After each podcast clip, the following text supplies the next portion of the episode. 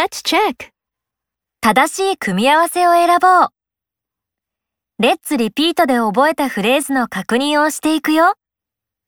音声を聞いて、正しい組み合わせを選ぼう。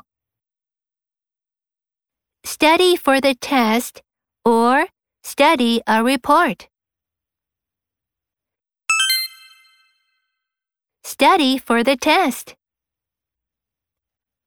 Write a letter or write my classmate.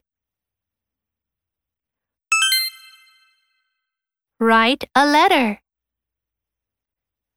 Speak an email or speak to Stephen. Speak to Stephen. Use a dictionary or use dinner. Use a dictionary. Help a computer or help sick children. Help sick children. Finish my homework or finish people. Finish my homework. Understand the school trip or understand the language.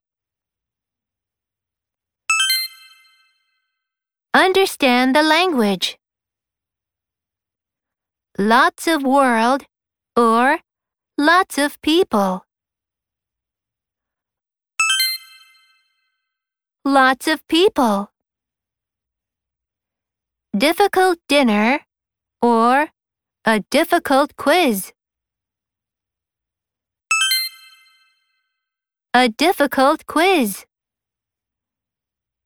An easy lesson or an easy classmate.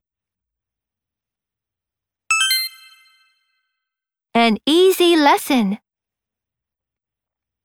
Worry about my grade or worry about a cup. Worry about my grade. I'm ready for the test or I'm ready for a dictionary. I'm ready for the test. Awesome! よく覚えているね。素晴らしい。